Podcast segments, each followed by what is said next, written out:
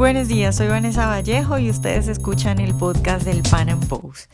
A nuestros lectores, como siempre, les damos la bienvenida y a quienes nos escuchan a través de YouTube, les recordamos que pueden oírnos sin retraso suscribiéndose en nuestro sitio web.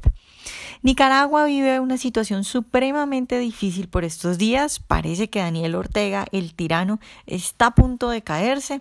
Actúa con el desespero de alguien que ve pronta la muerte y por eso está cometiendo los peores y más desalmados crímenes como quemar casas con familias adentro, incluyendo niños, como pegarle a sacerdotes, como retener a la gente, utilizar francotiradores para matar a los jóvenes, unas cosas realmente impactantes. Hoy hablaremos con el empresario nicaragüense Irving Cordero. Nos va a contar lo que ocurre en este momento en su país, la sangrienta estrategia de Ortega y lo que él cree que viene para Nicaragua. Irving, buenos días y de nuevo muchas gracias por estar con nosotros. Muy buenos días, Vanessa. Gracias por la oportunidad de darme el espacio y poder eh, conversar sobre lo que está pasando actualmente en Nicaragua. Bueno, Irving, quisiera empezar pidiéndote que nos cuentes un poco lo que pasó el domingo en Diriamba, porque todo el mundo está hablando de eso, pues la, la, verdad es que las imágenes son bastante impactantes, entonces que nos cuentes un poco qué fue lo que pasó el domingo. Sí, lo, la, la iglesia, la conferencia episcopal de Nicaragua, CEN, eh, todos los obispos han tenido una misión y una vocación de servicio del lado de la ciudadanía. Ellos han sido no solamente los mediadores ante el famoso diálogo que ha resultado árido y que ha sido una trampa de Ortega para ganar tiempo, para tomar aire, oxigenarse, en detrimento de la ciudadanía. Entonces, además de ser mediadores, los obispos, junto con la Asociación Nicaragüense Pro Derechos Humanos, han sido también los que han logrado llegar a poblaciones donde están siendo asediada la ciudadanía y han respaldado, apoyado, han hecho una labor humanitaria. La conferencia episcopal ha logrado salvar muchas vidas y también en esa vocación de servicio que tiene la conferencia episcopal han logrado que personas desaparecidas, secuestradas, regresen a su casa vivos. Ellos han sido prácticamente actualmente los que más han respaldado a la ciudadanía tras todos los vejámenes y la injusticia y la represión que ha tenido la dictadura. Entonces, como Ortega, como todo dictador se siente amenazado por esa labor, por esa vocación de servicio a la conferencia episcopal de la Iglesia Católica, entonces en Diriamba organizó a un grupo de turbas. Un día antes había enviado a las turbas grupos paramilitares y la Policía Nacional a buscar cómo destruir los tranques y atacar al noble pueblo de Diriamba que pertenece a Carazo y también a Ginotepe, que estos dos, estos dos este, departamentos pertenecen a, a, Carazo. Entonces llegaron a esas dos ciudades y fueron prácticamente destruidas. Acabaron los, acabaron los, acabaron con la, con la barricada o los tranques donde la población se estaba defendiendo de las turbas y, los de, y, de, los delincuentes que son parte del mismo sistema que llegan a robar. Y como una forma de venganza, Ortega organizó a, una, a, la, a las turbas eh, y paramilitares para que además de que atacaran en, eh, Diriamba, buscaran cómo secuestrar a la población en su propia ciudad. Entonces la conferencia episcopal fue llamada por la misma ciudadanía para que serviera como mediador, mediadora, intermediaria y pudieran lograr eh, lograr este llegar a un, a un, a, un, a un buen camino que era buscar cómo liberar a los que se encontraban secuestrados y asediados por las turbas paramilitares y la policía que no es nacional es sandinista, orteguista. Cuando los obispos llegan junto con el nuncio, que eso es importante destacar, el nuncio que actualmente fue acreditado por el Papa acá en Nicaragua, llegaron con esa misión pastoral y esa misión humanitaria, fueron interceptados por las turbas que le gritaron improperio, ofensas, vulgaridades. Eso teníamos años de no verlo visto. Eso solo se vio para la época de los 80 cuando vino el Papa Juan Pablo II y fue ofendido de la manera más horrible acá en Nicaragua y ahí está esa triste historia que vivimos y que fue justamente por el mismo gobierno sandinista, por el mismo Ortega. Fueron ofendidos con aquellos famosos supuestas teologías de la liberación de, supuestos grupos eh, de religión eh, de fe popular y grupos que en realidad eran grupos solapados de, de que adoctrinaban a la ciudadanía. Entonces, de la misma forma, igualmente la Iglesia Católica fue ultrajada por todos estos grupos paramilitares y por estas turbas. Cuando los obispos tratan de entrar a la iglesia, que, que obviamente, ¿verdad?, estaban adentro los sacerdotes de Diriamba, se les permite, la, ellos logran entrar, pero desde que ellos se bajan, desde, desde que se bajan del microbús, donde ellos venían, los comienzan a ofender. Pero ellos con templanza logran entrar a la iglesia.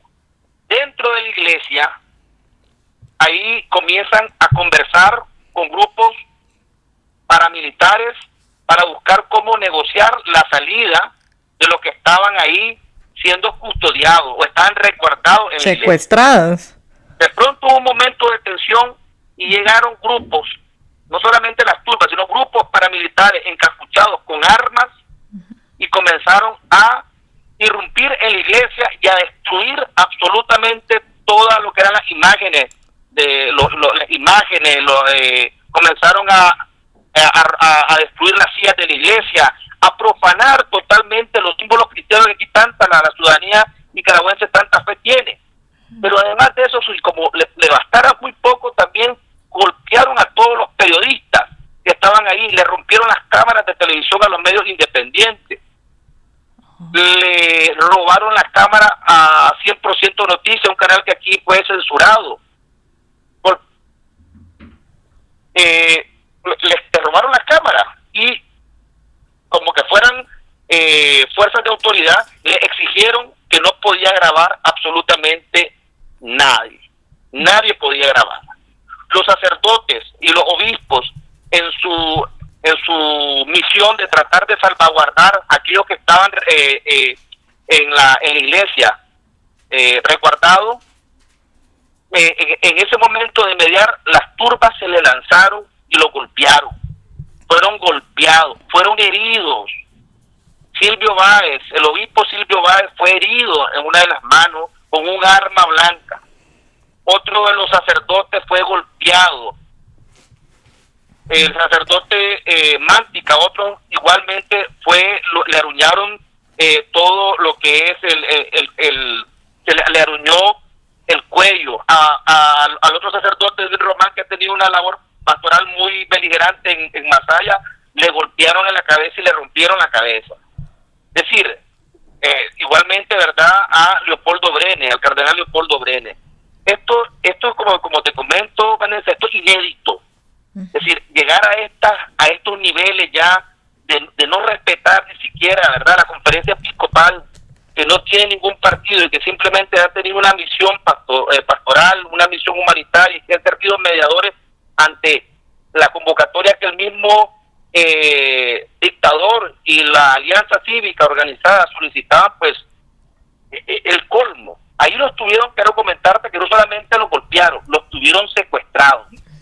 Estuvieron ahí por eh, un gran periodo de tiempo, casi tres horas secuestrados, mientras las turbas la, la, seguían constantemente insultándolos, mientras los sacerdotes y los obispos mantenían una paz y les daban más bien sus bendiciones y trataban de abrazar a esas turbas que parecían endemoniadas, hasta que parece que el nuncio se comunicó con la Policía Nacional y solo, solo sí, solo sí, cuando la Policía Nacional recibió la orden del dictador o de la casa del dictador, las turbas se retiraron de la iglesia junto con los paramilitares, una vez que a la Policía Nacional, o, más bien a la Policía Sandinista, le habían dado la orden el dictador de buscar cómo retirar. Los, los sacerdotes y, los obispos se fueron bastante golpeados, heridos, pero, y eso es interesante, con un espíritu y con un, con un, con un, con un alto temple, mm. con una serenidad, con una alta espiritualidad, que más bien el dictador ha producido un efecto contraproducente, quiso humillarlo, quiso humillarlo, quiso que lo golpearan, pero más bien la imagen de los obispos hoy por hoy en la ciudadanía se ha engrandecido moralmente. Claro. Claro, es que son impactantes esas imágenes. ha dado esperanza a la ciudadanía por ese gesto, ese gesto noble con que, con que eh, se comportaron con la ciudadanía que tanto lo necesitaba. Sí, Irving, precisamente eso te iba a preguntar, lo que me decías ahora del efecto contrario, porque lo que mucha gente pensaría es es bueno, eh, si son capaces de golpear y de tratar así a unos sacerdotes, ¿qué van a hacer con la gente del común? Y seguramente lo que quería conseguir Ortega era amedrentar a la gente, pero sin embargo tengo entendido que para mañana tienen programadas movilizaciones y para el viernes paro, ¿no? Así mismo, tenemos el jueves una marcha, el viernes un paro nacional y el sábado tenemos una caravana la ciudadanía en Nicaragua lo perdió tanto que perdió hasta el miedo y ahora desea recuperar lo más noble que es la libertad. Entonces, jueves, viernes y sábado se le va a dar una lección una vez más a Ortega. Las calles ya no son de sus eh, de sus bandas criminales, ahora son de la ciudadanía. Y, fíjate que a propósito, el día de ayer, como saben de que el jueves y el viernes y el sábado estamos preparándonos para seguir en las calles, presionando al dictador que adelante las elecciones, que se retire, que se vaya. Entonces el día de ayer estuvo siendo asediada nuevamente Masaya. Lo que hicieron en Diriamba y en Ginotepe ayer en la noche fue denunciado por los organismos de derechos humanos de que Ortega mandató a todos a, todos estos grupos para que entraran pero afortunadamente eh, la, los organismos de derechos humanos lo denunciaron y parece que evitó que no entraran al departamento de Masaya. La gente no tiene miedo en Nicaragua y eso es importante destacar, ni tampoco ha perdido la esperanza. La lucha va a continuar hasta que Ortega se vaya. Ortega es inviable y sabe que no puede gobernar. Y hoy más, por, hoy, más que nunca tenemos la fe y la esperanza de que vamos a salir adelante independientemente de los desafíos que tengamos a la fecha. Sabemos de que acá, ah, desde, desde que empezó este proceso, se trajo a la inteligencia cubana para darle servicio al régimen y se trajo también a los venezolanos que fueron los que mataron a la ciudadanía nicaragüense a través de francotiradores que vinieron de Venezuela. Pero la ciudadanía sigue sin temor.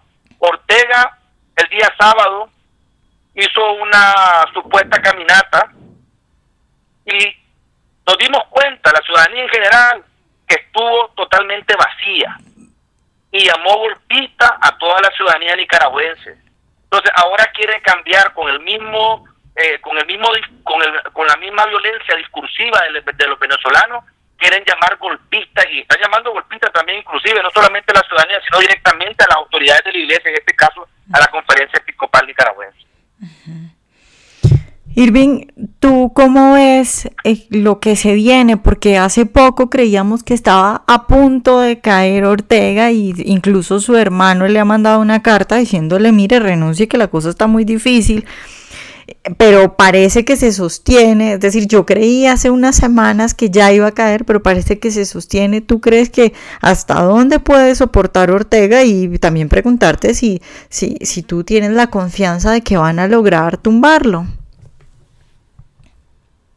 Muy importante y, interesante tu pregunta, y sobre todo por lo que estamos viviendo, obviamente.